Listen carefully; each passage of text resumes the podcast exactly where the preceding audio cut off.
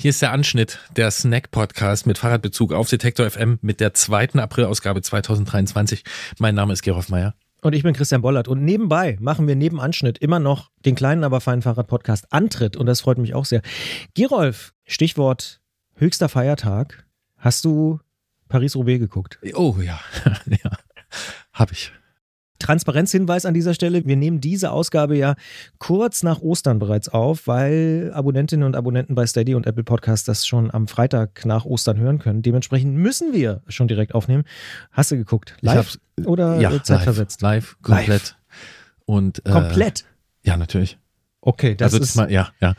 Ähm, meine Gesundheit hat dem in die in die Karten gespielt. Ich musste äh, zu Hause äh, bleiben, ja. ähm, aber ich habe so einen richtig schönen Sofa-Sonntag und es, also ich fühlte mich auch sehr gut unterhalten. Also was für ein Rennen. War ein krasses Rennen. Was für ein, was für ein Rennen. Ja. Ich hatte ja derbe Mitleid mit John Degenkolb, muss ich sagen. Nicht nur, weil er hier im Antritt schon mal von erzählt hat, wie er diesen Pflasterstein gewonnen hat bin mir gar nicht sicher, war es John Degenkolb oder war es ich, also John aus Frankfurt. John aus Frankfurt hat mhm. davon gesprochen, wie er 2015 äh, ja. in Nordfrankreich und Belgien Fahrradfahren war und einen Pflasterschein zurückgebracht hat. Mhm.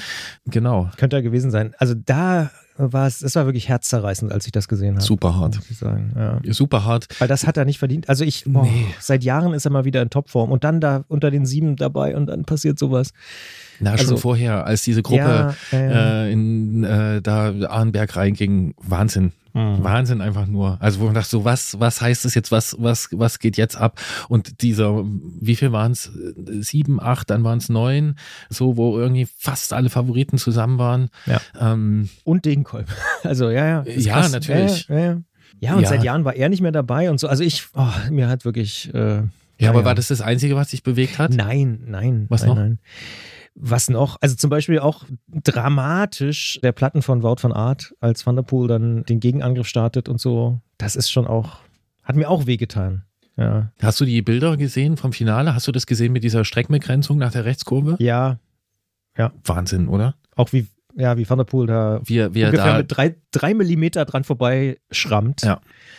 Ja, das war auch so eine Schrecksekunde. Das ja. stimmt. Und ja, es war irre. War ein krasses Rennen. Und auch die ganzen Stürze im Wald von Arnberg und so, da waren ja auch schon ein paar dabei, ne? Dylan van Baale und so. Also, ja, krass. Also, ist mal wieder seinem Ruf gerecht geworden, würde ich sagen, diese Klassiker. Ja. Auf jeden Fall. Obwohl ich ja fast im Herzen ein bisschen mehr Runde von Flandere bin als Paris-Roubaix, aber es war krass. Und es war ein bisschen krasser als Flandern dieses Jahr, würde ich sagen.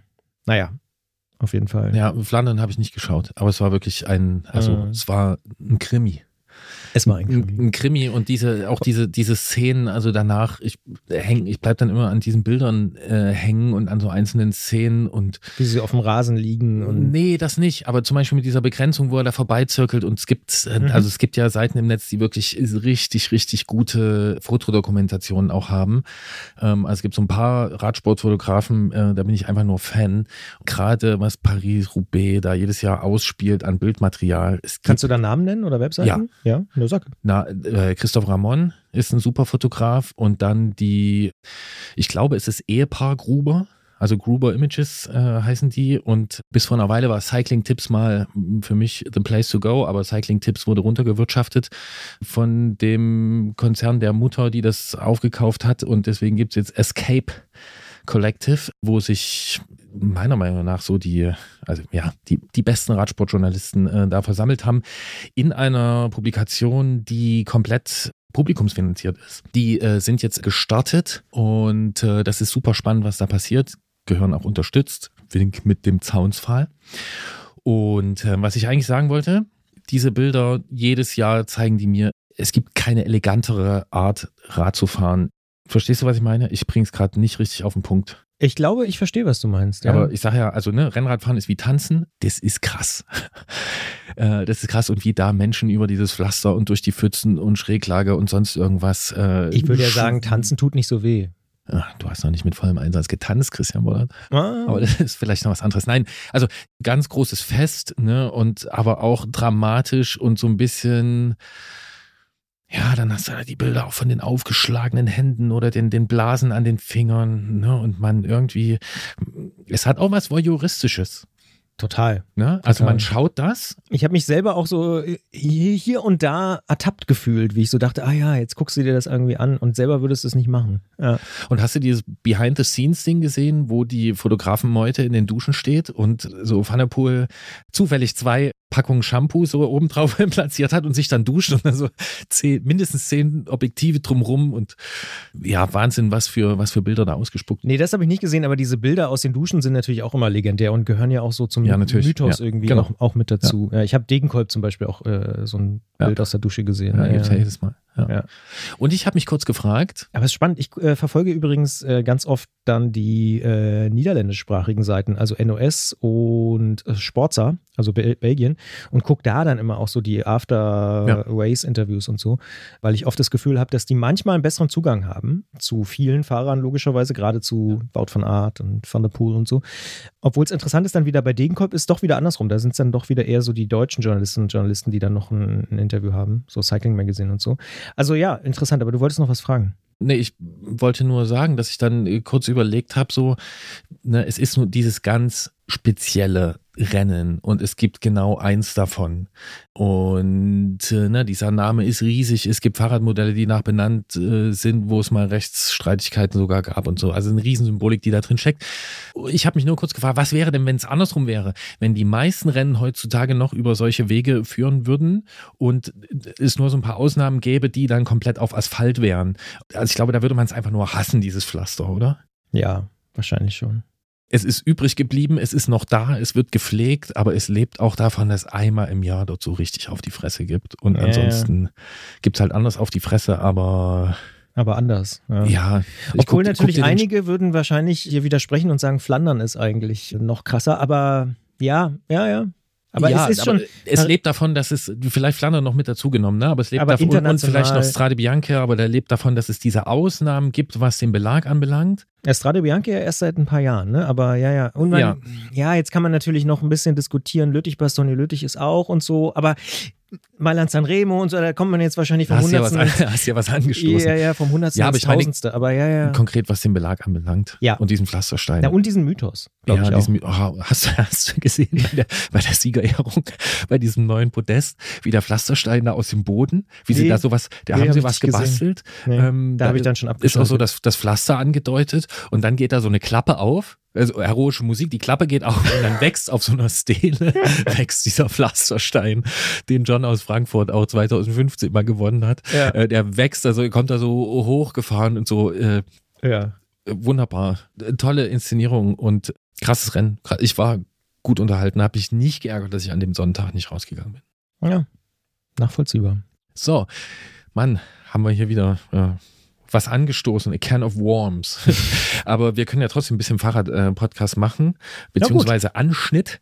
Ich werde es nie wieder vergessen, diesen Alternativtitel. Ja. Und, ähm, von den Machern von Antritt. ja. ja, sehr gut. Dann würde ich sagen, ähm, wir legen los. Fangen wir an.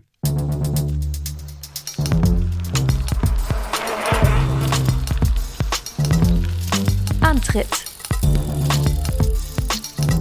Der Fahrradpodcast von Detektor FM.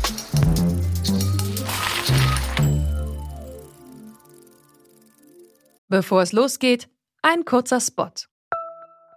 Bald starten ja wieder die Grand Tours mit viel sportlichem Ehrgeiz, medialer Berichterstattung und leider auch mit schlimmen Stürzen. Die Teilnehmenden sind hoffentlich gut abgesichert, denn im schlimmsten Fall müssen sie ihre Karrieren beenden, weil der Sturz es unmöglich macht, weiterhin zu fahren. Aber nicht nur im Sport, auch in jedem anderen Beruf kann eine Berufsunfähigkeitsversicherung sinnvoll sein.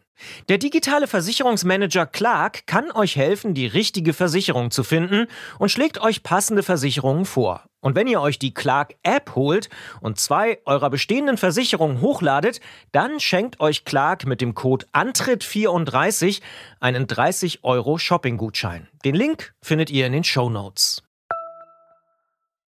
Fahrradleasing, das ist aus dem deutschen Fahrradmarkt mittlerweile wirklich gar nicht mehr wegzudenken. Immer mehr Fahrräder und E-Bikes werden ähnlich von klassischen Dienstwagen wie im Autobereich mittlerweile geleast und die Durchschnittspreise dieser Räder, die sind ziemlich hoch. Ein Leasinganbieter hat jetzt die Provision für Fachhändlerinnen und Fachhändler erhöht und ein Fachhandelsverband, der kritisiert das. Wir fragen uns, warum reden gerade so viele Leute über dieses Thema? Wir ordnen es ein bisschen ein mit Markus Fritsch vom Branchenmagazin Velobis. Und mit Werkstattchefin Christiane Lang sprechen wir über eine seltsam stotternde Scheibenbremsanlage und mögliche Ursachen dafür. Außerdem geht es um die Frage, inwiefern Fachhandel und Gebrauchteile zusammenpassen. Das alles gibt's in Mein Fahrrad ist krank. Ganz am Anfang starten wir aber mit dem angesprochenen Fahrradleasing, dies übrigens ja sogar auf tagesschau.de geschafft haben mit dem Thema. Das Fahrrad als Dienstrad. Seit etwas mehr als zehn Jahren, seit 2012, ist das in Deutschland ziemlich einfach möglich. Ähnlich einem Dienstwagen kann man nämlich als Arbeitnehmerin oder Arbeitnehmer ein Fahrrad über den Arbeitgeber oder die Arbeitgeberin leasen und dadurch recht günstig an ein hochwertiges Fahrrad kommen. Das Fahrradleasing erfreut sich in den letzten Jahren deshalb offenbar immer mehr und stärker wachsender Beliebtheit. Dabei werden die meisten Diensträder wie viele andere Fahrräder auch über den Fachhandel verkauft. Das Leasinggeschäft selbst läuft über einen Leasinganbieter. Einer der Vorreiter auf dem deutschen Markt ist dabei die Firma Jobrad aus Freiburg. Außerdem gibt es natürlich noch andere Anbieter wie zum Beispiel Business Bike oder Mein Dienstrad. Jobrad hat jüngst ein neues Preismodell eingeführt, was den Händlerverbund Service und Fahrrad zu deutlicher Kritik veranlasst hat. Darauf hat wiederum Jobrad reagiert. Und wir hier im Antritt wollen natürlich das alles ein bisschen besser verstehen, diese Auseinandersetzung, aber auch insgesamt das Prinzip Leasingrad. Und deshalb sprechen wir mit Markus Fritsch. Er ist Geschäftsführer beim Fritsch und Wetzstein Verlag, der das Branchenmagazin Velobis und auch die Magazine Veloplan und Fahrstil herausgibt und sagen an dieser Stelle Hallo und herzlich willkommen nach München. Hallo Markus. Hallo Gerolf, hallo Christian, grüß euch. Wir sprechen ja jetzt hier über Details beim Fahrradleasing, die in den letzten Wochen für ziemlich viel Diskussion auch in der Branche gesorgt haben. Warum ist denn überhaupt Fahrradleasing im Jahr 2023 so ein großes Thema? Naja, weil es zum einen mal erstmal für den Leasingnehmer, also sprich an der Stelle für den Arbeitnehmer oder mitunter auch für einen selbstständigen Unternehmer, eine relativ günstige Form ist, an ein äh, mitunter dann doch sehr teures Fahrrad zu kommen. Und nachdem es sehr viele schöne Fahrräder gibt, die mitunter aber auch ziemlich viel Geld kosten, kann sich der eine oder andere dann Wunsch oder einen Traum erfüllen, der sonst vielleicht nicht realisierbar wäre. Nun hat der Leasinganbieter Jobrad seine Konditionen verändert und fordert statt 7% nur noch 4 bis 6% Provision vom Fachhändler, bei dem das Dienstrad gekauft wird. Der Verbund Service und Fahrrad übt daran aber scharfe Kritik. Warum? Was ist der Vorwurf?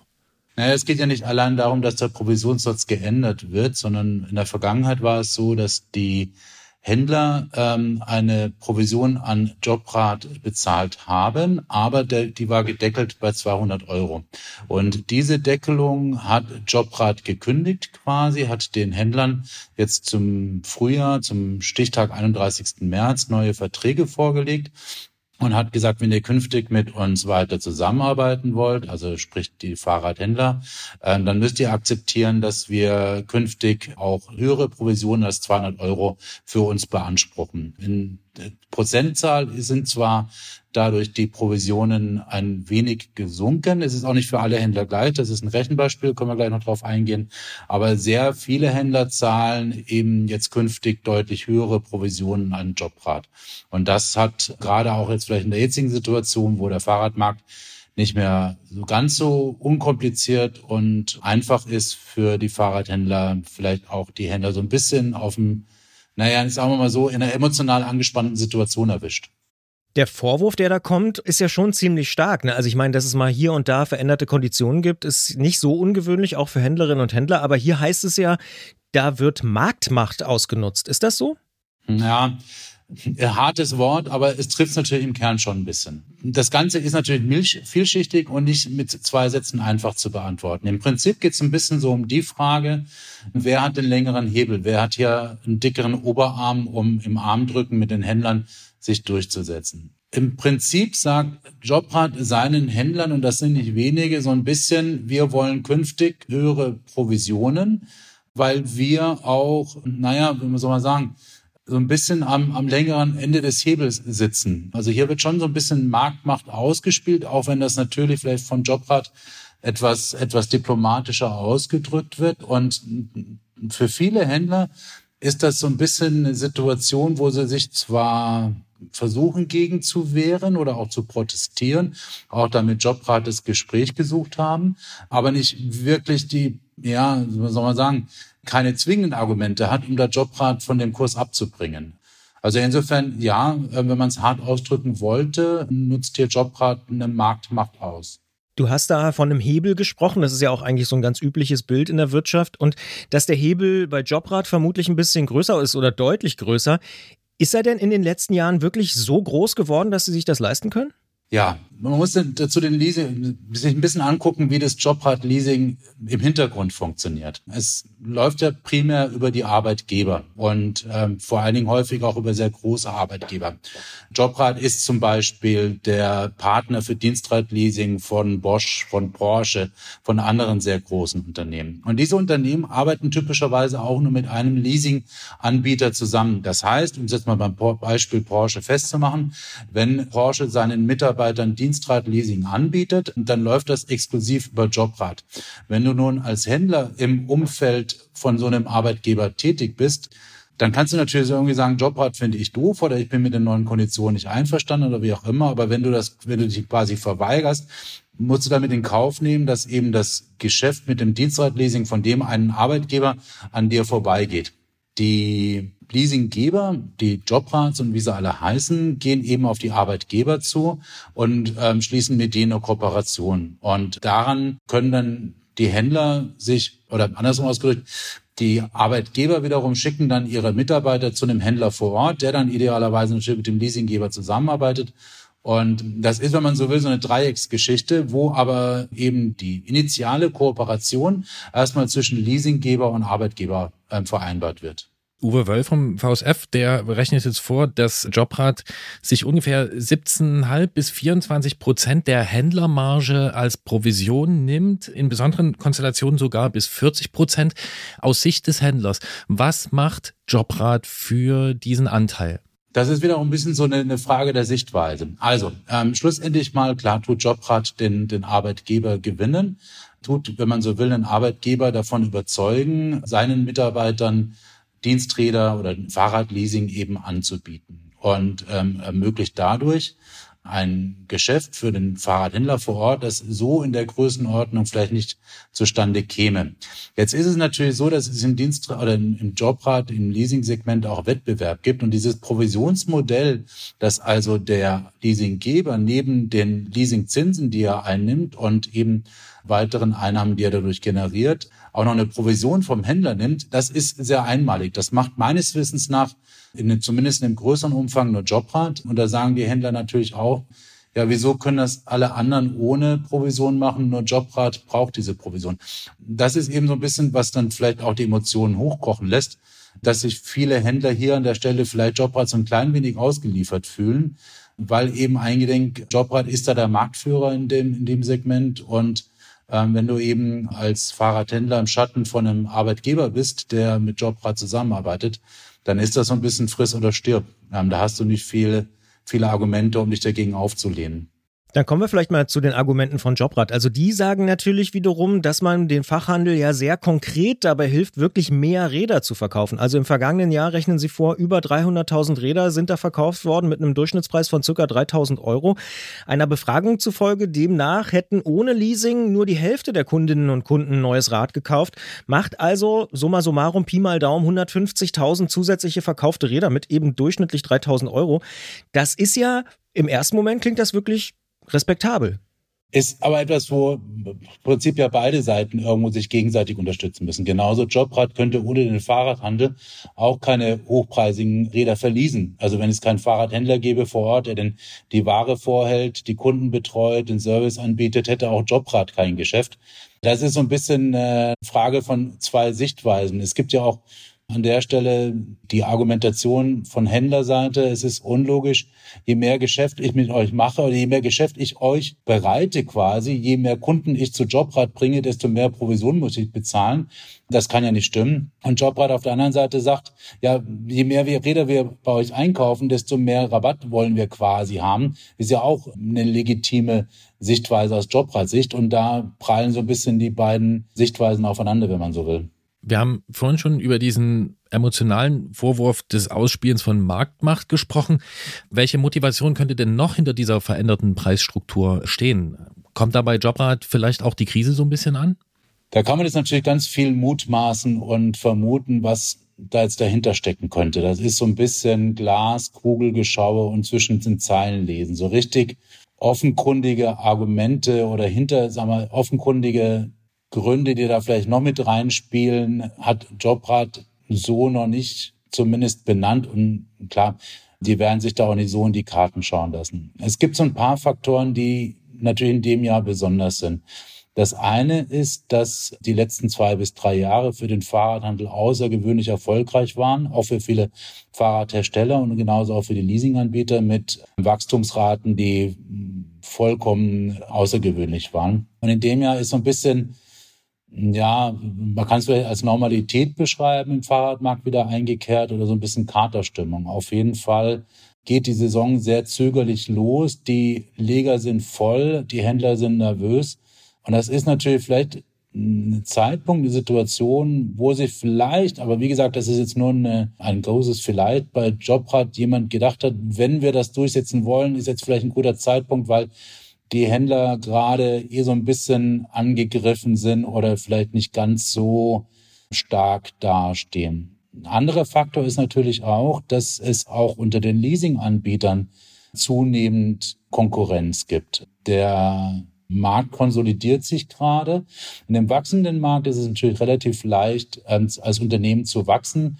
Aber wenn es dann irgendwann mal darum geht, nicht mehr mit dem Marktvolumen zu wachsen, sondern über Verdrängung von Mitarbeitern weiter zu wachsen, ist das natürlich ganz andere, ganz andere Wettbewerbssituation und kann mir schon vorstellen, dass Jobrad auch guckt, wie können sie ihre marktführende Position in den nächsten Jahren verteidigen und da auch für sie selber vielleicht ein bisschen mehr Einnahmen generieren will, um ja, vielleicht den Arbeitgebern bessere Angebote machen zu können oder mehr Mittel ähm, zur Verfügung zu haben, um Mitbewerber auch mal äh, mit, an, mit, mit im, im, Marketing oder in der Marktbearbeitung oder wie auch immer, ähm, da sich einen Vorteil ähm, zu, zu, zu generieren. Also das ist schon, wie gesagt, auch für den Fahrradmarkt und für das, für das Leasing-Segment eine, eine, eine besondere Marktsituation in dem Jahr, ähm, die natürlich auch in die ganze Frage, in das ganze große Bild damit reinspielt. Stichwort Fahrradmarkt. Ich war neulich in einem von mir geschätzten Fahrradladen hier um die Ecke und da hat äh, einer der Verkäufer gesagt, sie würden eigentlich kaum noch Fahrräder über 2000 Euro verkaufen, die nicht irgendwie geleast sind. Also wie wichtig sind denn Leasingräder mittlerweile für den Fachhandel? Ist ein bisschen eine schwierige Frage, weil die Marktzahlen da zum Teil etwas diffus sind. Man sagt, der Markt für Leasingräder bewegt sich so in der Größenordnung von ungefähr 450.000 Fahrrädern im Jahr.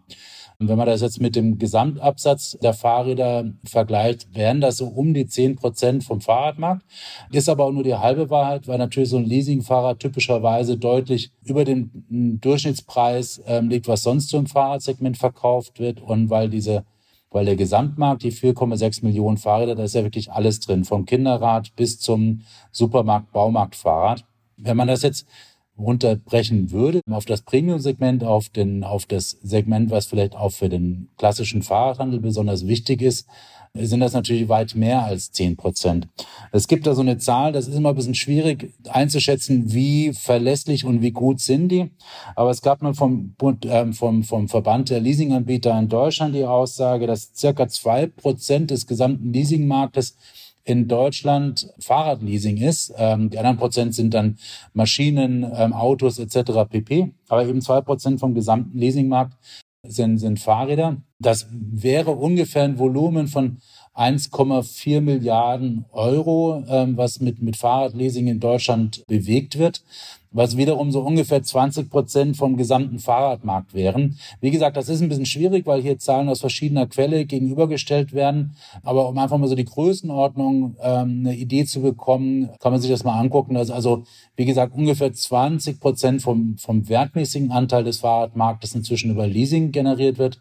Und wenn man dann eben anguckt, wenn man auch die Premium-Fahrradhersteller anguckt oder eben auch die Fahrradhändler sich anschaut, die überwiegend in hochpreisigen Segment unterwegs sind, hat das natürlich schon einen sehr großen Anteil dann mitunter.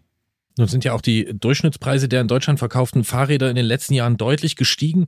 Laut Zweiradindustrieverband ZIF hat sich der Verkaufswert seit 2012 fast vervierfacht. Den einen Treiber davon, den kennen wir, und das ist die Elektrifizierung, also E-Bikes. Es gibt aber auch Stimmen, die dem Fahrradleasing da eine große Bedeutung zuschreiben. Ist Fahrradleasing am Ende ein Preistreiber? Eher ein Ermöglicher. Also Preistreiber glaube ich nicht. Ich, das, das Fahrrad ist natürlich in den letzten Jahren teurer geworden. Da war aber, glaube ich, nicht Leasing der aus, ausschlaggebende Faktor, sondern eine gewisse Verknappung, ähm, natürlich auch ein technologischer Fortschritt. E-Bike ist natürlich einfach auch teurer als ein Biobike. Also hier haben bestimmt viele Faktoren reingespielt, warum Fahrräder teurer geworden sind in den letzten Jahren. Und vielleicht, wenn man um zwei Ecken denkt, klar ist die Nachfrage auch durch Leasing gestiegen und mehr, mehr Nachfrage bei knappem Angebot erzeugt höhere Preise. Also kann man theoretisch sagen, ja klar hat Leasing da auch ähm, ein bisschen an der Preisschraube mitgedreht, aber mit Sicherheit kein unmittelbarer Faktor. Okay, also so weit würdest du nicht gehen. Man liest ja aber durchaus hier und da mal, dass, ja, ich sag mal, Fahrradleasing auch dazu geführt hat, dass ganz hochwertige, teure Super-Duper-Räder ohne Leasing vielleicht gar nicht mehr angeboten würden oder bestimmte Modelle. Also das würdest du auch nicht bestätigen. Ob sie überhaupt nicht angeboten oder nicht mehr angeboten würden, das glaube ich jetzt auch nicht. Teure Fahrräder gab es auch früher. Früher war es aber oft so, dass, keine Ahnung, ein Fahrradhersteller hat irgendein Fahrrad für 10.000 Euro auf den Markt gebracht. Das war ein Schaufensterrad. Das wurde ein Schaufenster gestellt oder vielleicht mal in der Presse rumgereicht. Die wurden aber selten verkauft. Und heute werden Fahrräder für 10.000 Euro durchaus verkauft. Also nicht immer vielleicht 10.000 Euro. Aber wenn ich mir so ein normales Rieson Müller anschaue, dann sind wir da schon mal ganz schnell in der Preisregion von 6.000 bis 8.000 Euro. Oder ein tolles E-Mountainbike, wo wir auch schon bei 10.000 Euro sind. Und die Dinger werden gekauft und zwar nicht selten. Und ich glaube schon, dass das ursächlich vor allen Dingen auch mit Leasing zusammenhängt. Vielleicht ein bisschen seltsam als Fahrradmann ein, ein, ein vergleichendes Bild mit dem Autosegment zu zeichnen. Aber da ist es ja ganz ähnlich. Ein Fünfer BMW oder eine Mercedes E-Klasse kauft sich auch kein Arbeitnehmer oder auch kein Selbstständiger und legt das Geld bar auf den Tisch, sondern ähm, diese ganz teuren Autos laufen auch primär fast immer über Leasing. Und das ist eine Entwicklung, die beim Fahrradmarkt mit Sicherheit inzwischen fast genauso haben. Ich finde das gar nicht so abwegig, weil genau diese Frage haben wir uns im Vorfeld auch schon gestellt. Im Autobereich kann man das ja beobachten und da heißt es ja auch, dass ein ganz, ganz großer Anteil eigentlich überhaupt nur noch über Leasing verkauft wird. Also ist das auch so eine, ich sag's mal, Form von Normalisierung oder Professionalisierung des Fahrradmarktes, dass dieses Finanzierungsmodell einfach jetzt ja eben genau diesen Anteil hat, den du auch schon skizziert hast? Auch ob das mit Professionalisierung zu tun hat, weiß ich nicht. Das ist einfach auch ein bisschen eine glückliche Fügung gewesen. Du hast es gerade eingangs gesagt, 2012 hat ähm, übrigens auch maßgeblich von Jobrat mit initiiert, ist das dieses sogenannte Dienstwagenprivileg vom Gesetzgeber auch auf Fahrräder übersetzt worden. Das heißt, der Arbeitgeber kann seinen Mitarbeitern steuerlich günstig ein Fahrrad zur Verfügung stellen, so wie es früher eben auch bei Dienstautos ähm, oder schon immer bei Dienstautos ähm, der Fall ist. Und da ist einfach ein, ein, ein neues, eine neue Finanzierungsform für ein Fahrrad dadurch möglich geworden, die es vorher nicht gab, wo dann eben, ich habe mal vorher durchgerechnet, wenn ich mir ein Fahrrad für keine Ahnung, 5000, das 5000 Euro im Laden kosten würde, leasing, leasen, leasen wollte, kostet mir das ungefähr in Summe, das ist jetzt ein bisschen Hin- und Herrechnerei, aber vielleicht mal 80 Euro. Und plötzlich wird so ein teures Fahrrad, was ich mir vielleicht sonst nicht kaufen würde, plötzlich leistbar oder finanzierbar. Und ähm, das hat natürlich dieses Premium oder dieses teure Fahrradsegment dann als solches erst ermöglicht oder zumindest auf jeden Fall dem ganz großen Schubs gegeben. Auch wenn es schwierig ist, versuchen wir mal in die Glaskugel zu schauen. Wie wird sich dieser Leasingmarkt weiterentwickeln? Hm, du sagst es gerade, sehr schwierig. Da müsste man natürlich wissen, wie sich der Fahrradmarkt weiterentwickelt. Da gibt es sehr viele Optimisten, auch im Fahrradsegment gerade, die sagen, ja, wir stehen gerade erst noch am Anfang einer Entwicklung und der Fahrradmarkt wird noch ganz doll wachsen, vor allem wenn das Fahrrad auch als Verkehrsmittel noch mehr Bedeutung gewinnt. Dann, dann sind wir eigentlich erst am, stehen wir noch am Anfang einer Wachstumskurve. Ähm, und die Pessimisten, die sagen, ja, wir haben in den letzten zwei, drei, vier Jahren unfassbar viele Fahrräder verkauft und jetzt tritt so eine gewisse Marktsättigung ähm, ein und wir müssen uns an Anführungszeichen normale Umstände erstmal wieder gewöhnen. Und mm, das bedingt ja dann auch wiederum, wie sich der Leasingmarkt weiterentwickelt, weil klar ist der Leasingmarkt ganz unmittelbar auch an den Fahrradabsatz gekoppelt. Also insofern, die Glaskugel ist hier an der Stelle sehr milchig und unterschaubar, weil man einfach ganz schwer einschätzen kann, wie der Fahrradmarkt sich in den nächsten Jahren ähm, weiterentwickelt. Ich denke mal ganz prinzipiell gesprochen, ist Fahrrad noch lange kein, ja, wie soll man sagen, oder der Fahrradtrend noch lange nicht an seinem Ende, sondern ähm, ich glaube schon, dass wir da noch ähm, eine, spannende Entwicklung vor uns haben und dass dadurch Thema, dass das, das Thema Fahrradleasing auch weiter ähm, an Bedeutung gewinnen wird. Zumal, muss man ja auch dazu sagen, es noch ganz viele Arbeitgeber auch gibt, die noch kein Fahrradleasing bisher anbieten, die auch jetzt erst so langsam in das Thema einsteigen. Also da ist natürlich schon Potenzial auf jeden Fall für deutlich mehr Wachstum. Ob das Potenzial dann auch umgesetzt werden kann, ist halt eine andere Frage. Stichwort Potenzial für mich, der relativ viele Medien-Newsletter liest und dabei auch immer mal gerade so in Sachen Sport sehr aufmerksam mit dabei ist, gab es Anfang des Jahres eine interessante Meldung, die dafür spricht, dass Jobrad ja ziemlich ambitioniert zu sein scheint. Nämlich, sie lösen, und das ist ja vielleicht fast auch schon symbolträchtig, einen Online-Autohändler beim SC Freiburg als Hauptsponsor, als Trikotsponsor ab, nämlich ab der neuen Saison. Das heißt, da hat man sich schon einiges vorgenommen, oder? Es kostet ja auch ein bisschen was. Na klar, und ich meine, die Leasinganbieter darf man nicht vergessen, die haben in den letzten Jahren auch sehr gut Geld verdient. Genauso wie andere Marktteilnehmer im Fahrradsegment auch. Das ist jetzt nichts Ehrenrüge ähm, und Unehrhaftes. Die meisten Marktteilnehmer im Fahrradsegment haben ein paar wirtschaftlich sehr, sehr erfolgreiche Jahre gerade hinter sich. Ähm, und das schließt die Leasinganbieter mit ein. Und dann sieht man natürlich auch, wie groß das Thema inzwischen ist, dass man hier wirklich einen, einen Top-Bundesliga-Verein ähm, auch, auch ähm, sponsern kann jetzt.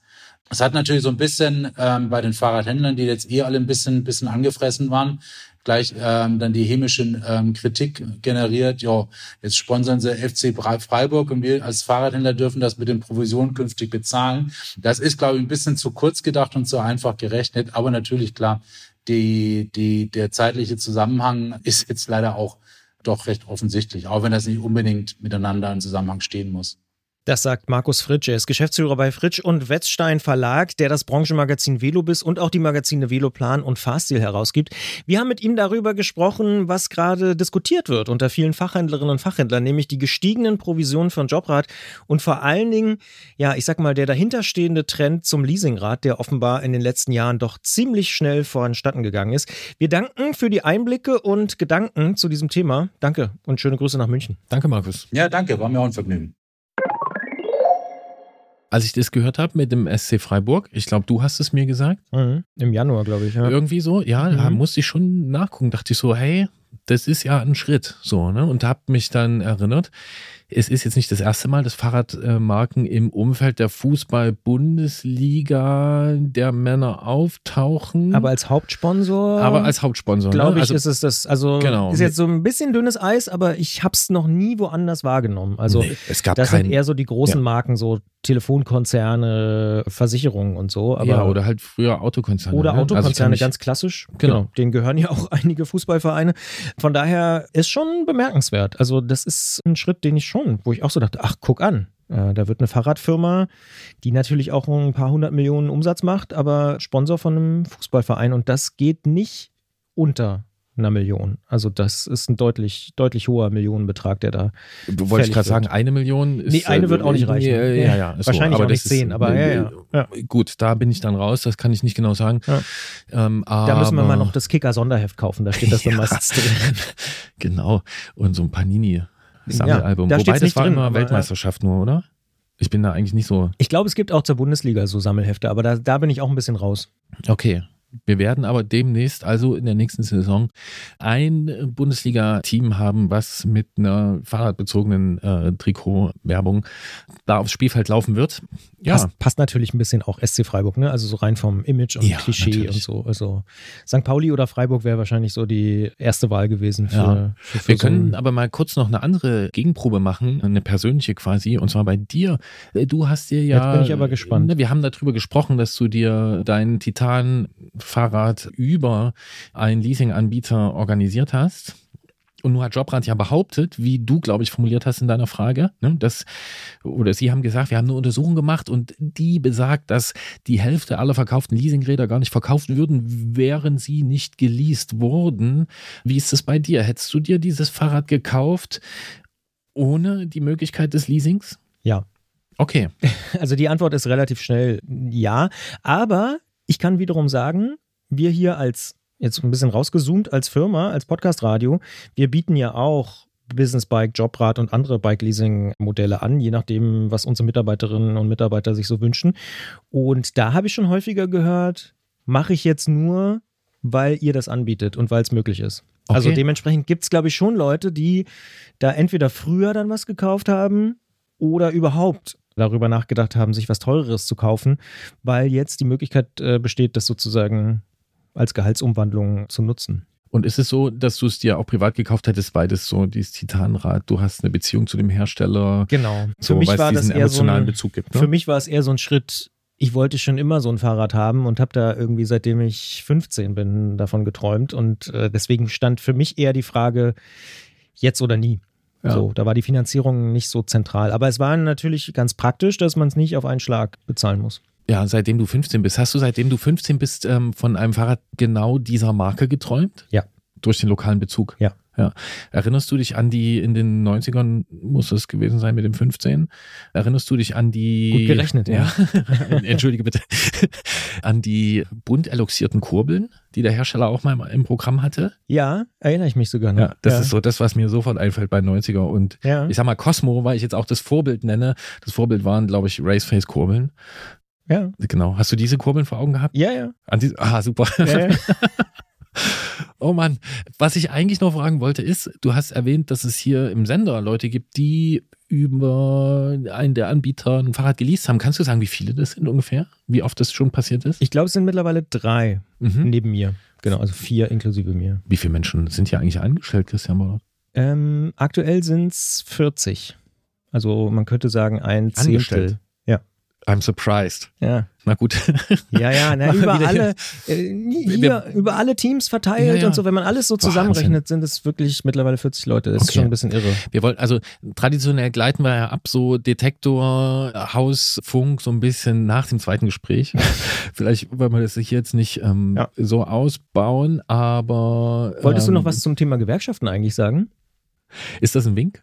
Nee, nee, hier, also ich, wir hatten ja kurz darüber diskutiert, ob man den Aspekt reinnimmt, weil wenn wir schon beim Thema Arbeitgeber und Arbeitgeberinnen sind, die das ermöglichen, ist ja auch immer die Frage, wie stehen eigentlich die Gewerkschaften zum Thema Fahrradleasing? Ja, und kann man klar noch was dazu sagen, ne, dass sie das, ähm, können wir auch sagen, dass Markus Fritsch das nochmal im, im, im äh, Nachgespräch nochmal thematisiert hat. Hat uns auch nochmal darauf hingewiesen. Genau, ja. wir hatten es auf dem äh, Schirm, haben es aber nicht reingenommen, dass Gewerkschaften sich bisher da relativ kritisch zugeäußert haben. Bis letztes Jahr, muss man auch sagen. In Baden-Württemberg. Ja. ja. IG Metall. Genau, also bisher hat man sich relativ kritisch äh, zum Fahrradleasing äh, geäußert, weil unterm Strich das Leasing dazu führt, dass weniger Rentenbeiträge abgeführt werden. Und das findet die Gewerkschaft nachvollziehbarerweise aus ihrer Sicht nicht okay. Ist wohl aber so, dass sich im Autoland Baden-Württemberg da die IG Metall im letzten Jahr in ihrer Position etwas gedreht hat und wir wollten das ja nicht. Man hat es ja gemerkt, das Gespräch war so schon relativ vollgepackt mit Details. Genau, auch. wollten ja. wir das nicht auch noch reinbringen als Ebene. Das ist eventuell auch bekannt, dass es beim Leasing diesen Nachteil gibt. Genau, wolltest du noch was zu sagen? Sonst fällt mir nämlich noch was anderes zu Gewerkschaften ein. Nee, nee, tatsächlich ist das ähm, Thema und aber da und deswegen nochmal danke auch äh, an Markus Fritsch für den Hinweis, liegt natürlich auch, ich sag mal, ein bisschen Musik noch drin, weil wenn Arbeitgeberinnen und Arbeitgeber und Gewerkschaften gemeinsam das vielleicht in Zukunft noch stärker fordern oder auch in Tarifverträge mit aufnehmen, könnte es natürlich sein, dass der Anteil tatsächlich sogar noch steigt. Dementsprechend ist die Beschäftigung mit diesem Leasingmarkt, glaube ich, insgesamt äh, eine sinnvolle Sache. Ja, ich glaube, da gehört nicht viel Fantasie? Äh, Fantasie dazu, um sich vorzustellen, dass die Bedeutung dessen noch steigen wird. Ich wollte bei, beim Thema Gewerkschaften aber noch nachreichen, was ich sowieso nachreichen wollte, aber ich war vorhin so getriggert von deiner Paris-Roubaix-Einstiegsfrage, äh, dass wir. Habe ich gar nicht gemerkt. Ja, dass wir ja vor zwei Ausgaben äh, mit Aliena von der IG Metall Koblenz gesprochen haben. Es ging um Canyon, um den Tarifvertrag, den die IG Metall dort durchsetzen möchte. Und wir hatten Canyon ja auch mehrmals kontaktiert. Du hast mit denen gesprochen. Wir hatten ihnen angeboten, auch hier bei uns im Podcast zu sprechen. Und du hast nochmal Kontakt gehabt. Wie war die Aussage? Sie würden auf schriftliche Fragen antworten. Das ist natürlich schlecht für, für einen Podcast, weil wir müssen uns mit den Leuten unterhalten, wenn wir über ein Thema sprechen wollen. Dementsprechend ist es für uns nicht wirklich praktikabel und deswegen mussten wir es ablehnen. Aber genau, wir haben nochmal nachgefasst und haben, wir haben es ja auch versprochen, nochmal versucht, ein Gespräch zustande zu bekommen, aber dort möchte man sich ausschließlich auf schriftliche Fragen vorab äußern und das können wir natürlich nicht im Podcast und dementsprechend wird es da in absehbarer Zeit, wenn sich da die Einstellung nicht ändert oder das Angebot nicht ändert, dass wir eben kein Podcast-Interview führen können, dürfen, werden wir da wahrscheinlich dann doch nicht nochmal nachhaken können und die, die andere Position und die andere Sichtweise noch detaillierter darlegen können. Schade, wie ich persönlich finde, aber akzeptieren wir natürlich auch. Ja, schade finde ich auch. Stadt Canyon hat sich aber auch nochmal ein Hörer gemeldet, der in der Automobilindustrie arbeitet und er sagt, ich. Also der, der uns auch schon mal geschrieben hatte. Ne? Genau, und ja. er sagt auch in Reaktion auf unser Gespräch nochmal, ich bin mir durchaus bewusst, dass die aktuellen Gehälter in der Automobilindustrie sehr hoch sind, speziell in einem gesamtgesellschaftlichen Kontext. Aber es macht einen Unterschied, ob man für einen attraktiven Job in der Fahrradindustrie unter 50 Prozent oder zwischen 70 und 85 Prozent des bisherigen Lohns bekommt. Ich hätte kein Problem damit, auf etwas Gehalt zu verzichten, um meinen Beruf näher an meine Leidenschaft für das Fahrrad zu bringen. Da sehen wir schon, was da auch noch zu tun ist. Ne? Unter 50 Prozent ist eine Ansage, also da haben wir ein deutlich anderes ähm, Lohngefüge. Ja, wir bleiben einfach dran am Thema. Ich denke auch, das wird nicht das letzte Mal gewesen sein, dass wir über dieses Thema sprechen. Genau, und es ist ja auch nicht das letzte Mal, dass wir hier über kranke Fahrräder sprechen. Äh, wir finden es natürlich schade, dass Fahrräder krank werden, aber wir finden es auch immer gut, wenn wir mit unserer Werkstattmeisterin Christiane darüber sprechen können und dem einen oder anderen Fahrrad vielleicht einen kleinen Schubs auf dem Weg zur Genesung geben können.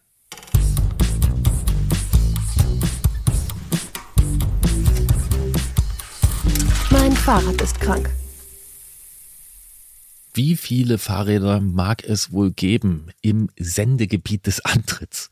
Wenn wir das mal äh, zusammenfassen als die sogenannten Dachstaaten, also Deutschland, Österreich, Schweiz und so ungefähr mit der Bevölkerungszahl, wie sagt man dazu, extrapolieren. Es werden zig Millionen sein. So viel, so viel können wir natürlich sagen. Und dieser kleine Podcast hat es sich zur Sisyphos-Aufgabe gemacht, einige dieser Fahrräder denen es vielleicht gerade nicht so gut geht, zu unterstützen, ihnen zu helfen, dabei gesund zu werden.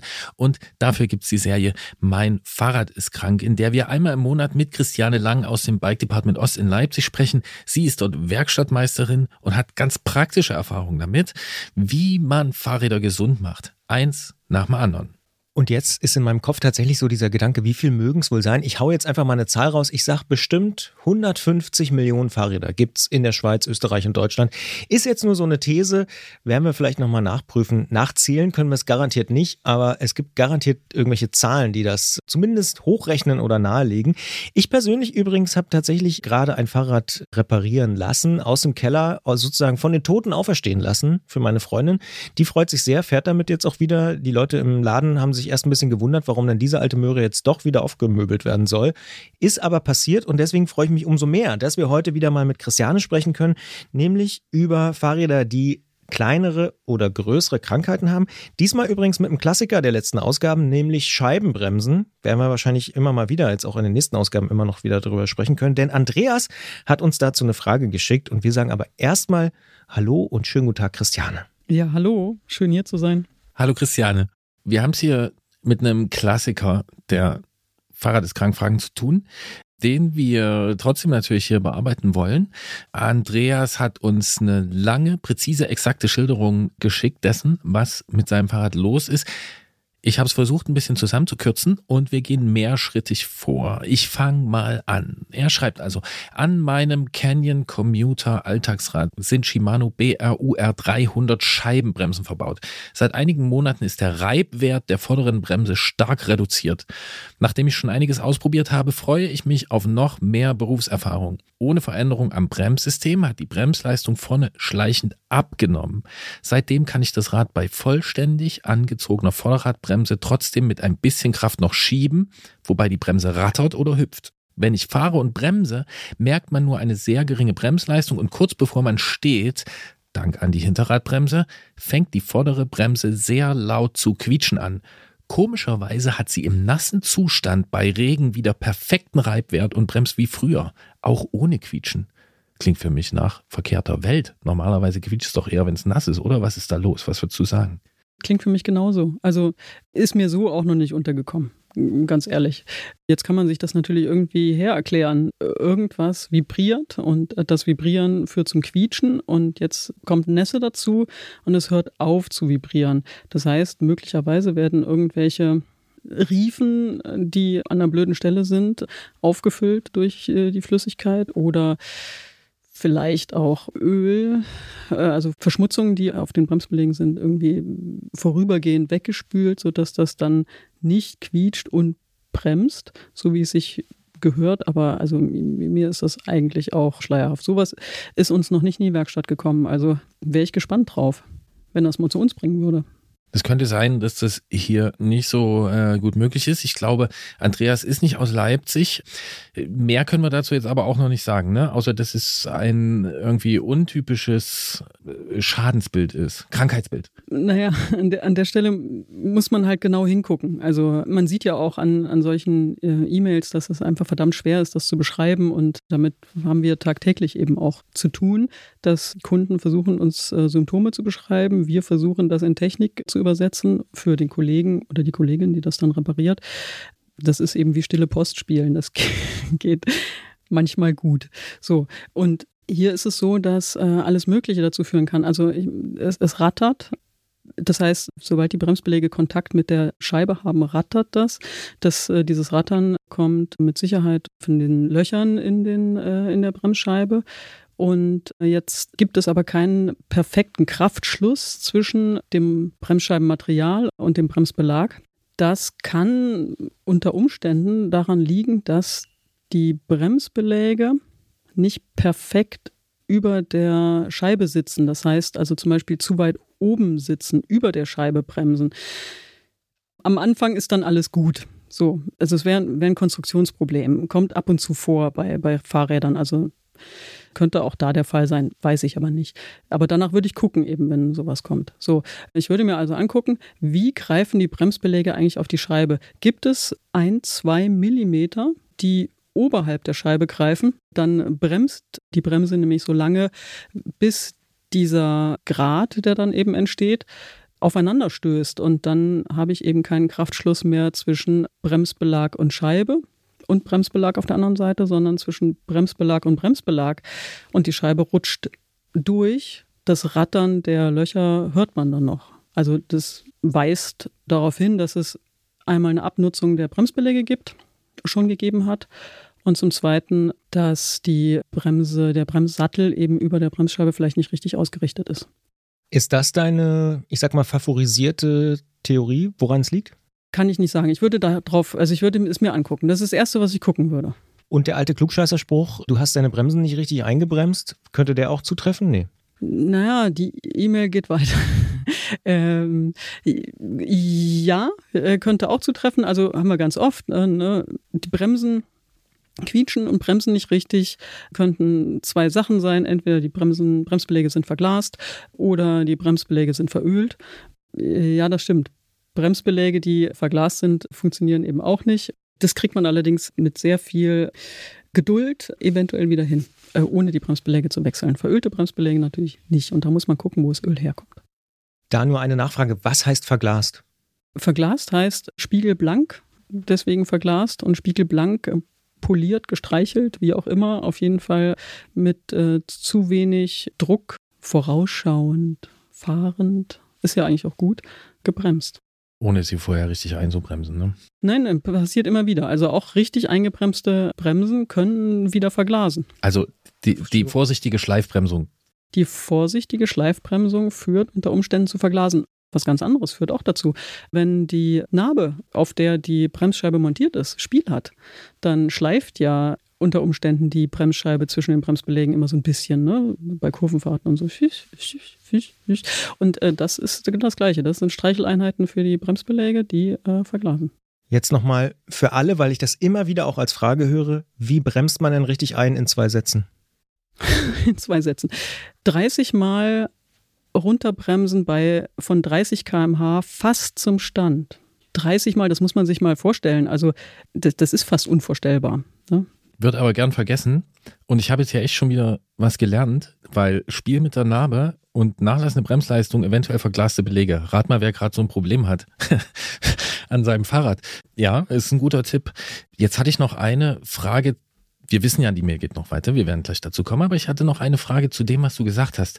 Kennst du das aus dem Werkstattalltag, dass Fahrräder so ausgeliefert werden, dass die Belege nicht genau auf die Scheibe treffen? Ja, ja, ist, ist es auch, auch bei den wirklich hochwertigen Marken, die wir haben, ist das ab und zu so. Und dann obliegt es eben uns in der Werkstatt, das Fahrrad nicht einfach aus dem Karton zu ziehen und äh, irgendwie herzurichten, dass es aussieht wie ein Fahrrad, sondern eben auch tut wie ein Fahrrad. Und dann sehen wir das. So, und bis jetzt konnte man denken, zu dem oder von dem Problem, das Andreas schildert. Weißt du was, Andreas? Ähm, bring's in die Werkstatt, lass alles auswechseln, neue Belege rein, dann schauen wir mal, wie es weitergeht. Andreas hat das aber gemacht, wie er schreibt. Denn ich ähm, lese mal weiter vor. Nachdem es mit Radelanhänger und nur einer Bremse doch nicht mehr so effizient ist, habe ich es mir gestern nochmal angeschaut. Druckpunkt war mittlerweile auch weg. Also Vorderrad ausgebaut, Bremsbeläge ausgebaut, Bremskörper mit Lappen gesäubert und mittels zwei Spritzen die Bremse entlüftet und neu befüllt. Die Bremsscheibe habe ich demontiert und beidseitig mit 120er Schleifpapier leicht abgeschliffen, bevor ich sie mit Bremsenreiniger behandelt habe. In den Bremskörper sind neue, auch andere Bremsbeläge gekommen und dann wurde alles wieder zusammengebaut. Ich schiebe das Rad in der Werkstatt bei angezogener Bremse, gleiches Problem. Dann habe ich mich noch kurz draufgesetzt, nahezu keine Bremswirkung und ein lautes Quietschen bei sehr langsamer Geschwindigkeit.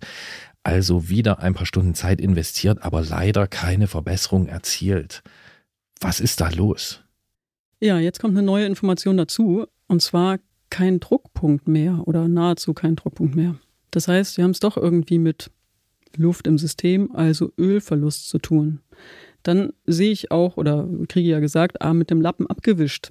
Ich nehme an, es geht nicht nur um, um Staub oder sowas mit dem Lappen abgewischt, sondern tatsächlich um Ölspuren. Und die wären jetzt wichtig gewesen. Wo sind die denn genau, diese Ölspuren? Weil Öl diffundiert ja nicht so einfach ins Nirvana, sondern da ist Spurenlesen sinnvoll. Da kann es zum Beispiel sein, dass der Bremssattel in sich undicht ist. Also nicht dort, wo befüllt und entlüftet wird, sondern, äh, also dass dann eine Schraube nicht richtig äh, zu ist oder sowas, sondern es kann tatsächlich sein, dass es auch bei Shimano schon vorgekommen. Und gerade bei den günstigeren Bremsen, also es geht da ja auch um eher etwas einfachere Bremsen, da kommt das leider tatsächlich häufiger vor, dass der Bremssattel in sich undicht ist. Es gibt zwei Stellen. Einmal da, äh, also der Bremssattel besteht aus zwei Teilen, rechts und links, die zusammengeschraubt sind. Das kann manchmal nicht dicht sein. Noch viel häufiger kommt vor, dass die Kolben beziehungsweise die Quadringe, also die Dichtungen, die den Bremsbelag dann zum Bremsen schieben, sozusagen, dass das nicht richtig dicht ist und das zum Verölen der Bremsbeläge führt und zu Ölverlust. Das heißt, wir können hier Andreas final was sagen? Was können wir ihm empfehlen, was er jetzt macht? Jetzt an der Stelle, also er hat ja neue Bremsbeläge drin. Ich würde die alten, äh, die neuen Bremsbeläge wieder rausnehmen. Würde die alten Bremsbeläge sauber machen nach naja, so, so dass hier so Hausfrauen sauber halt. Ist, so, dass es eben nicht mehr total dreckig ist und schmierig so. Und die Rückseite auch äh, wirklich äh, ölfrei abwischen. So, und die würde ich dann, die Bremse natürlich insgesamt, also den Bremssattel äh, sauber machen, ölfrei haben. Und die alten Bremsbeläge würde ich dann wieder äh, einsetzen. Dann äh, mir äh, irgendwas Bremsscheiben ähnliches zwischen die Bremsbeläge setzen und die Bremse ranpumpen mit dem Restöl, das eben irgendwie hoffentlich noch im System ist. Aber er hat ja neu befüllt, insofern äh, ja, ist ja, ist ja tipptopp. Also die Bremsbeläge ranpumpen und dann vielleicht mit einem Kabelbinder ist immer ein bisschen blöd, der macht die Griffe kaputt, aber mit irgendeinem so Zurgürtchen den Bremshebel an den Griff ranzurren und äh, das ganze System eben einfach mal für zehn Minuten unter Druck setzen, weil dann kommt auf jeden Fall irgendwo das Öl raus und dann sehe ich eben, wo muss ich den Bremssattel austauschen, weil es an den Kolben rauskommt. Bei dieser Bremse, die da jetzt beschrieben ist, lohnt es sich nicht, äh, da irgendwas zu tauschen. Da macht man mehr kaputt, als, äh, als es wert ist. Also in dem Fall wäre ein Bremssatteltauschen angesagt. Oder kommt es doch aus irgendeiner Dichtschraube raus? Oder ja, kommt es doch aus irgendeiner Befüllschraube raus? Dann ist da Festziehen angesagt. Also äh, da muss man jetzt auf Spurensuche gehen, wo, wo kommt das Öl dann raus. Das klingt ja aber zumindest ein bisschen hoffnungsfroh, wenn er nicht schon komplett aufgegeben hat. Ja, und ich glaube, dass das letzte Phänomen ist auch noch kein, äh, es ist, also man sagt, das ist äh, jetzt steht da wieder am Anfang und ähm, Es hat keine Veränderung stattgefunden. Ich glaube nicht, dass äh, die neuen Bremsbeläge jetzt schon verölt sind. So viel ist ja noch gar nicht durch die Werkstatt geschoben, sondern ich glaube, dass an der Stelle jetzt das noch nicht eingebremst sein eben auch noch zieht. Das heißt, wir haben es hier wahrscheinlich mit allen Problemfällen der, der Scheibenbremse zu tun. Und äh, die, die müsste halt noch richtig eingebremst werden. Sollte er nicht machen, weil er damit beim richtigen Einbremsen die Bremse richtig unter Druck setzt. Und das heißt definitiv die neuen Beläge wieder verölt. Da fällt mir Stichwort Einbremsen noch ein. Du hast vorhin gesagt, 30 Mal von ungefähr 30 km/h auf Stand runterbremsen. Nee, nee, nee, nicht auf Stand. Also die äh, Bremse soll nicht blockieren, sondern gerade so und dann wieder Genau, das also macht dicke Oberschenkel. Ich frage mal für einen Freund, weil ich es vielleicht noch nicht gemacht habe mit meinem Fahrrad. Kann ich das noch nachholen oder ist es versaut, wenn ich es nicht gleich am Anfang gemacht habe? Ja, ja, das kann man auf jeden Fall nochmal nachholen. Und äh, es ist auch so, dass man das zwischendurch immer mal machen sollte. Und ich meine, nach 30 Mal hat man es dann. Ne? Vielleicht reichen ja auch 20 Mal. Es reicht auch 25 km/h. Das ist so mit, mit allem an Toleranzen. Äh, was man sich vorstellen kann, ist, glaube ich, von äh, einem großen Motorrad und inzwischen auch Fahrradscheibenbremshersteller in Deutschland rausgegeben worden. So. Es reicht, glaube ich, auch, wenn man so eine Mittelgebirgsetappe einfach einschiebt, ne? eine handelsübliche und auf den ersten Abfahrten, dann, mir geht es manchmal so, dass ich feststelle, hups, die Bremse kommt jetzt besser, die wird bissiger, nachdem ich die ersten Bremsungen gemacht habe. Das dürfte dieser Effekt sein. Ganz, oder? ganz genau. Wunderbar, ein Hoch auf die Mittelgebirgsetappen, womit ich nichts gegen das Hochgebirge gesagt haben möchte. Wir sehen wieder, diese hydraulische Scheibenbremse, die kann viel, wenn sie funktioniert. Die kann aber auch viel, wenn sie nicht funktioniert. Und da gibt es doch schon einiges zu beachten. Für mich ist das mit dem Spiel an der Narbe und den dadurch verglasenen Belegen eine interessante Neuigkeit, von der ich noch nie gehört habe. Eine Erkenntnis. Ja, so könnte man es auch nennen. Mir ist noch was eingefallen und zwar, wenn man die verölte Bremsscheibe sauber macht, dann gilt das das ist mein, mein, Lieblingswerkzeug ist ja inzwischen der Lappen und äh, die Bremsscheibe nicht nur mit Bremsenreiniger einsprühen und dann so wegdampfen lassen oder kann man auch Alkohol nehmen, sondern abrubbeln hinterher. Richtig abrubbeln. Weil das Zeug löst natürlich den Dreck, nimmt das jetzt nicht, also steigt damit nicht gen Himmel, ja, sondern die Flüssigkeit verdunstet, der äh, Dreck ist wieder da. Ich habe nicht so viel gewonnen. Rubbeln mit einem wirklich sauberen Lappen hilft total. Und dann ist die, ähm, wenn man das dann mit Sandpapier noch abschleifen möchte, kann man machen, kann man hinterher machen. Ist meiner Erfahrung nach gar nicht so wichtig, aber dann ist auch die Körnung ganz wurscht. Also ob es nun 120er oder 80er ist, das äh, ist, glaube ich, egal. Ich bin gerade so happy, weil mein Lieblingswerkzeug ist auch der Lappen. Ich bin ganz verwirrt, was mein aktuelles Lieblingswerkzeug ist. Kann ich gar nicht sagen. Aber darum halte ich mich an dem mir hier vorliegenden Skript auf einem Bildschirm fest. Denn äh, wir haben noch eine weitere Mail bekommen und zwar von Philipp. Der hat uns geschrieben und uns auf ein weiteres Thema hingewiesen. Er schreibt, ein Punkt, der in eurem Gespräch nur sehr knapp angesprochen wurde, ist der Gebrauchtmarkt von Teilen. Ich selbst fahre mehrere Räder aus verschiedenen Jahrzehnten, die ich zum allergrößten Teil mit gebrauchten bzw. Secondhand gekauften Komponenten bestückt und aufgebaut habe und auch weiterhin auf diese Art am Laufen halte.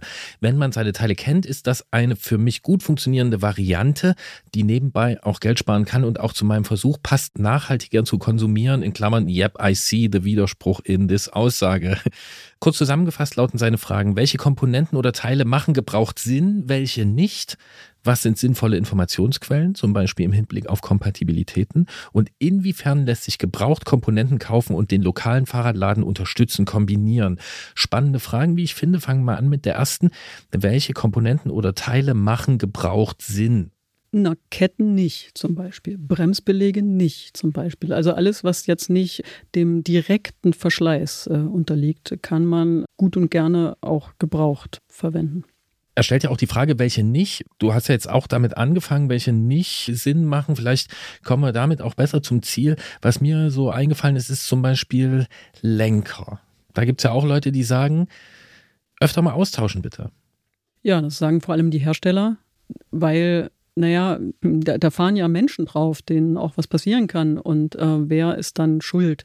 Die Hersteller müssen sich schon aus haftungstechnischer Sicht absichern Und dann kommen da eben äh, alle zwei Jahre, alle fünf Jahre und solche äh, Sachen bei raus. Ich fahre meinen Aluminium-Rennradlenker schon deutlich länger. In meiner Empfehlung wäre ich da auf jeden Fall auch vorsichtiger und würde sagen, na lieber da ausgegeben, da tut es nämlich weh, sonst wenn man das da deswegen auf die Nase fällt. Ja, dann drehen wir es vielleicht doch nochmal rum und sagen, gibt es irgendwelche Komponenten, von denen du sagen würdest, die kannst du auf jeden Fall Gebrauch kaufen?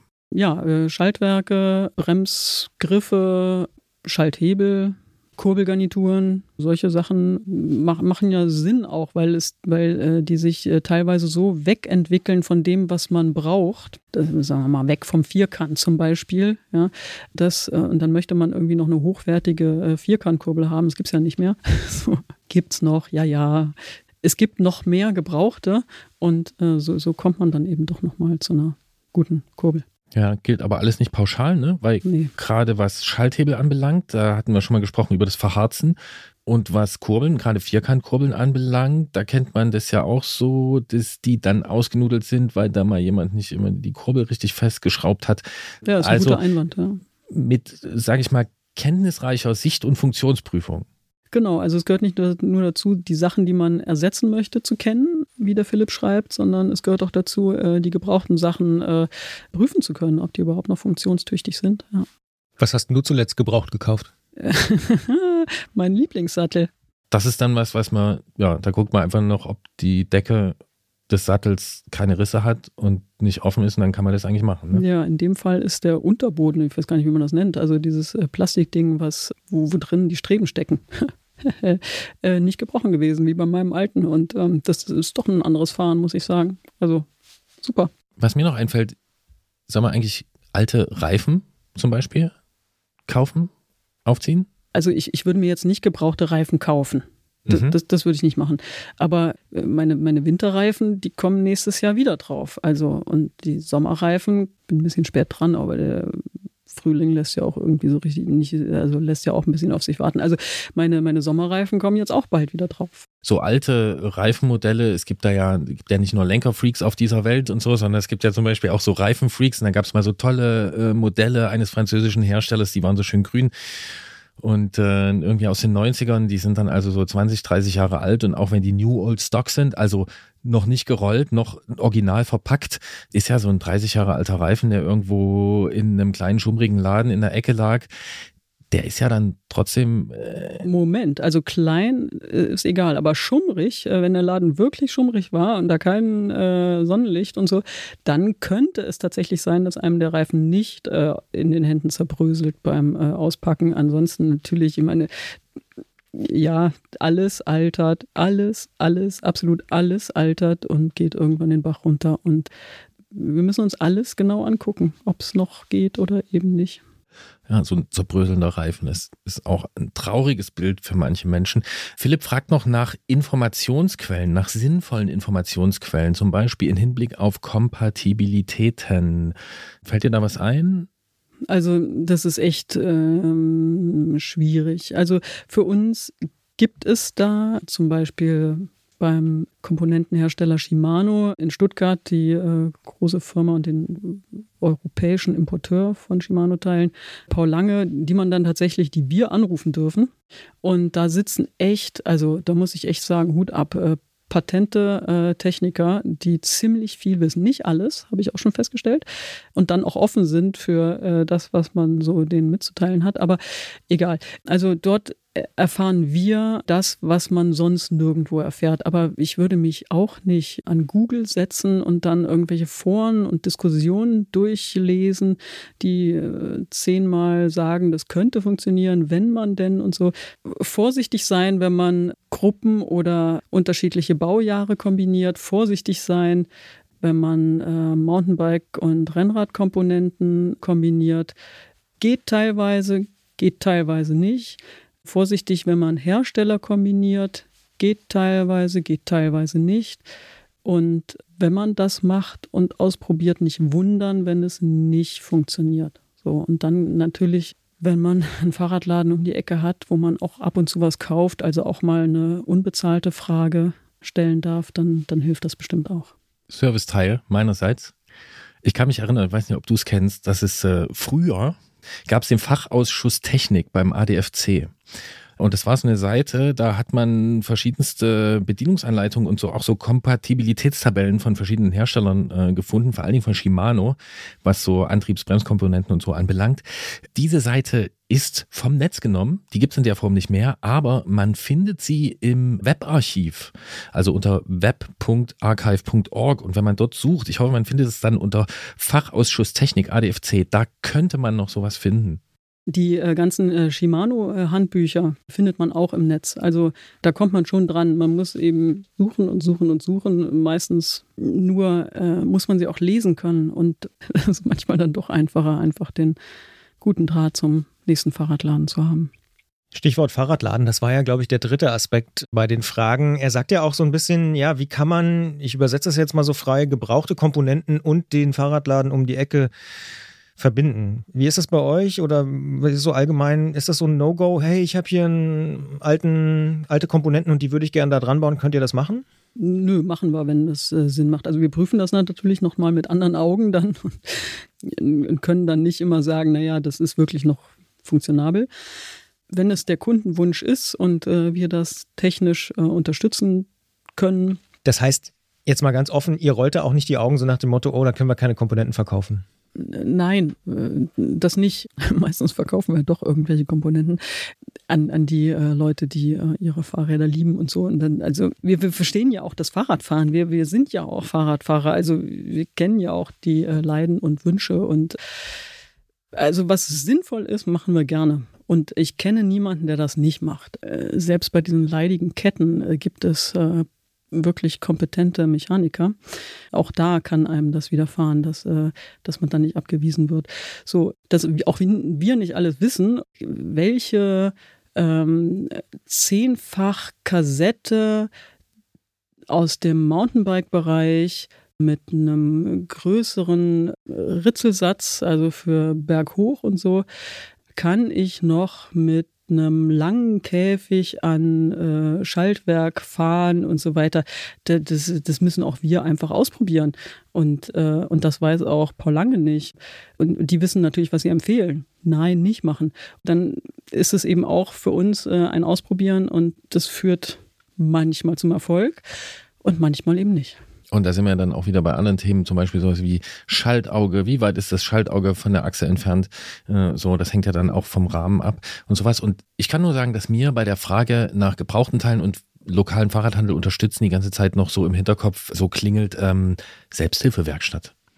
Also das ist der Punkt, wo ich das kenne, dass dieses gebrauchte Teile weiter zu nutzen ja direkt zum Geschäftsmodell gehört. Ja, und, äh, und die können das auch viel besser dann auch anbieten. Also da muss man ja das gebrauchte Teil dann nicht immer nur mitbringen, sondern die haben ja äh, häufig auch einen guten Fundus an gebrauchten Teilen also wenn, wenn wir jetzt irgendein gebrauchtes Teil, wir, wir bauen ja dauernd gebrauchte Teile ab, die sind teilweise noch gut. Wenn wir die anfangen würden zu sammeln, müssten wir nicht nur den, den Teil des Hauses da äh, bevölkern mit, mit unserer Werkstatt, sondern wir müssen dieses ganze Haus bevölkern, weil wir so viel Lagerfläche bräuchten, um, um das Ganze irgendwie sinnvoll zu lagern und zu sortieren.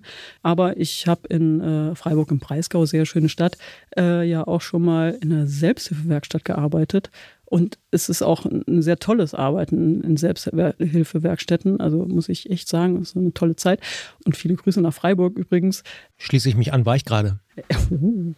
Da war das so, dass äh, wir wirklich sehr, sehr viele äh, gebrauchte Teile hatten.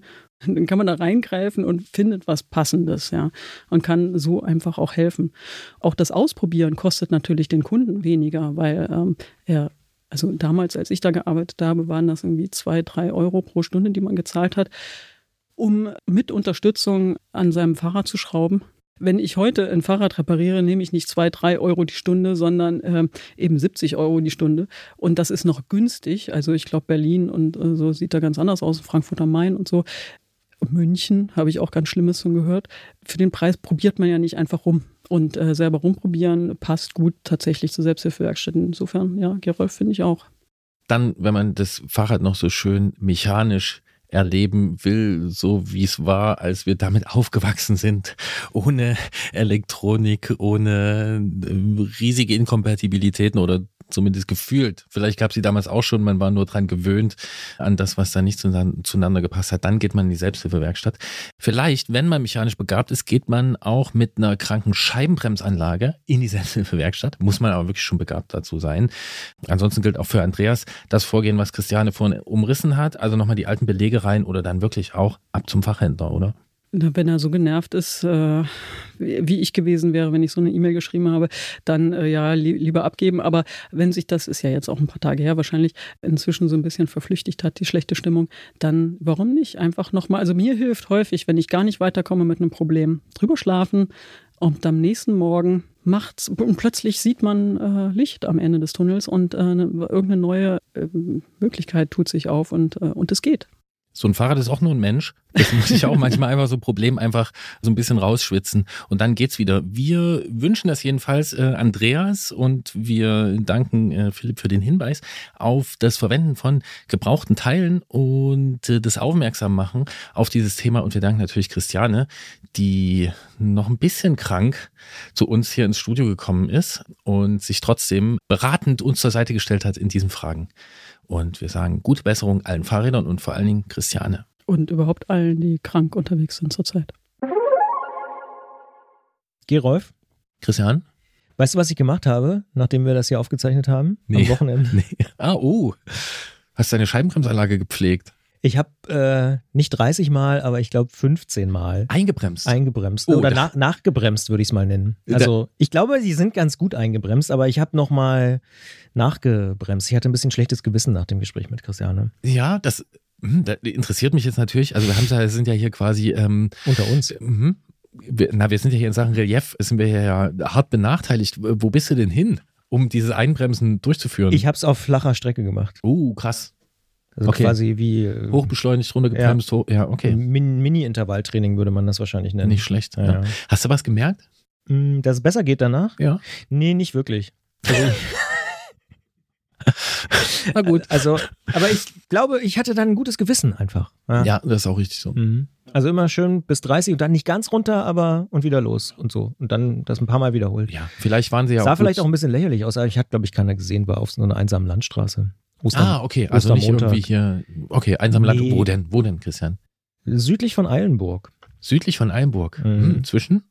Zwischen Plagwitz und Gotha, wo ich ein bisschen lachen Yes. musste. Das ist super, Ja. super, super. Das ist genau die Ecke, wo viele verschiedene Ortsnamen auftauchen, die es woanders nochmal gibt. Es gibt noch mehr dort in der Ecke. Ja, ist komisch, ne? Ja. Habe ich schon häufiger festgestellt. Ja, das war meine Ostermontag-Ausfahrt. Da warst du in einer sehr, sehr guten Gegend. Dort stehen noch so ein paar Windmühlen rum. Hinter Gotha gibt es eine super Kirschallee, aber mehr wollen wir hier nicht verraten. Ist eine super Gegend. Es gibt nur einen Haken, aber darüber wollen wir jetzt auch nicht reden, nämlich diese eine Bundesstraße, die man manchmal fahren muss, um dann dahin zu kommen. ja, Aber ja, das mh, gibt. von ah, Machern links weg und so. Aber ja, Das geht noch anders. Kann ich dir mal zeigen? Ja, zeig mir das mal. Genau. Es gibt, in, also wir können auf, na Gotha kennt jeder, ne?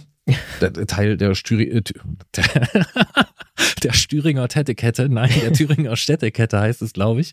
Äh, Gotha zwischen Eisenach und Erfurt. Ja. Also das Original Gotha. Genau, das Ja. Original Gotha. Und dann gibt es noch Plagwitz dort und das Original Plagwitz, das ist eigentlich hier, woher wir wir, gerade senden. stehen. Genau, Ja, ja, genau. Und dann gibt es noch, wenn man über die Mulde drüber geht, gibt es Böhlitz noch. Ah, Und stimmt. Böhlitz-Ehrenberg gibt es ja, Ja. auch hier in Ja, Leipzig. ja. So, ha. Wie viele Leute, die diese Orte nicht kennen, haben wir jetzt gerade verloren? Ich weiß es nicht. Einige, weil ich würde mal die These wagen, dass viele, na doch, Gotha hat man schon mal gehört. Aber selbst bei Gotha wird es schon schwierig, glaube ich. Ich bin mir ziemlich sicher, dass, wenn Ja. man jetzt Leute auf der Straße fragen würde, wo liegt Gotha, nicht jeder gleich wissen würde, wo es ist. Aber das nur am Rande. Das kann sein, aber du hast immerhin dort versucht, deine Bremsen einzubringen. Versucht, genau, das ist eine gute Beschreibung. Ja, ich habe dort versucht, meine Bremsen einzubremsen. Das finde ich gut. Und bei einer Bremsung habe ich dann auch angehalten und ein Foto gemacht. Und dann dachte ich, ach, eigentlich ganz gute Idee. Weil ich war ja eh fast äh, bei Null und dann habe ich angehalten. Da Noch- hat mich dann jemand Noch überholt. besser. Ja. Das ist nicht so schlimm. Nee, Christian. nee, das war auch nicht schlimm. Ja. Genau, überholen und überholen lassen. Das Motto des Antritts. Genau. Was haben wir eigentlich noch zu sagen hier in unserem Fahrradpodcast? Wir können sagen, dass eine neue Ausgabe geben wird natürlich im neuen Monat. Der Monat heißt Mai. Der Stichtag für die neue Ausgabe ist der 5. Mai. Bis dahin sind wir wie immer erreichbar unter antritt.detektor.fm. Lob, Kritik, Anregungen und Ausfahrten und natürlich auch kranke Fahrräder, Krankheitsbilder dürfen uns dort geschildert werden. Außerdem geht das auf Facebook und Instagram und bei Herrn Bollert im Mastodon Maschinenraum. ja, kommt zu mir ins Fedi Bikes Universum.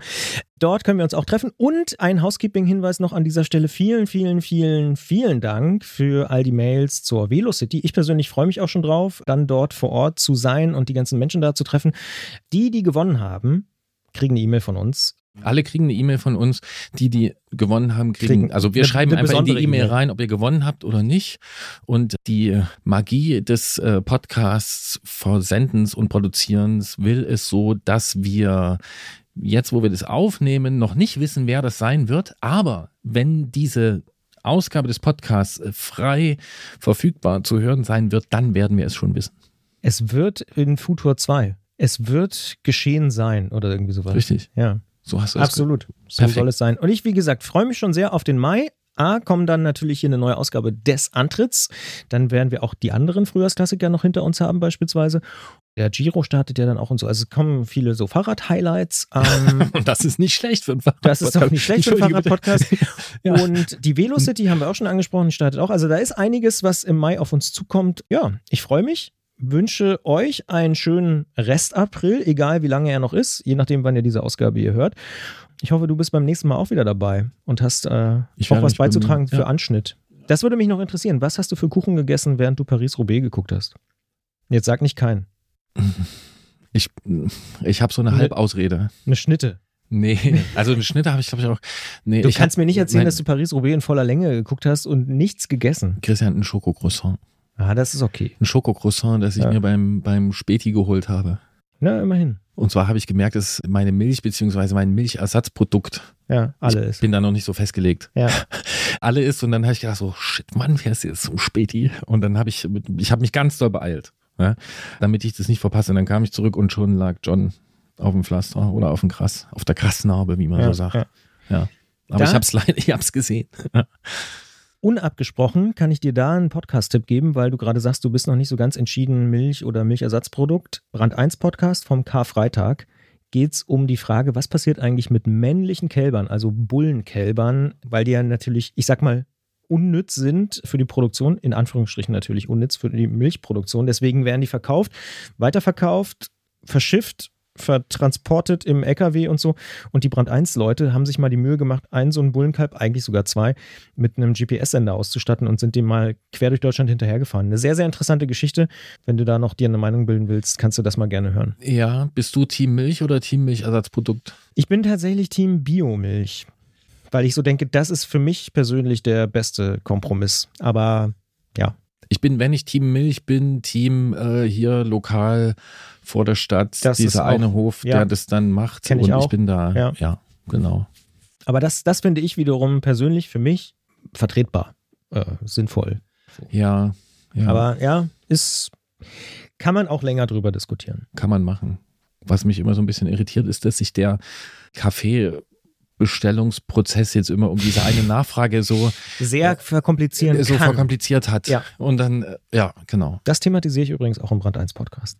Oh, wirklich? Ja, zu, äh, ganz am Rande. Weil man ja wirklich mittlerweile gefragt wird, mit normaler Milch oder manche sagen auch Kuhmilch äh, oder mit, und dann kommen die ganzen Alternativen. Mhm. Das ist ja wirklich mittlerweile, zumindest in den urbanen Räumen, gang und gäbe geworden, dass man im Café da eigentlich gar nicht mehr drum rumkommt um diese Frage. Und jetzt als ultimatives Teasing auf diesem Brand 1-Beitrag, dass die männlichen Kälber so weit rumgefahren werden, gilt es dann auch für die Biomilch vom Biohof? Nee, da ist es ein bisschen besser, aber auch die haben natürlich Bullenkälber, wo man nicht so richtig weiß, was man mit denen machen soll. Echt? Ähm, ja, ja, klar, weil die natürlich auch keine Milch geben. Dementsprechend ist, aber das kommt ja, nochmal okay, raus. Das, ja, ja, ja.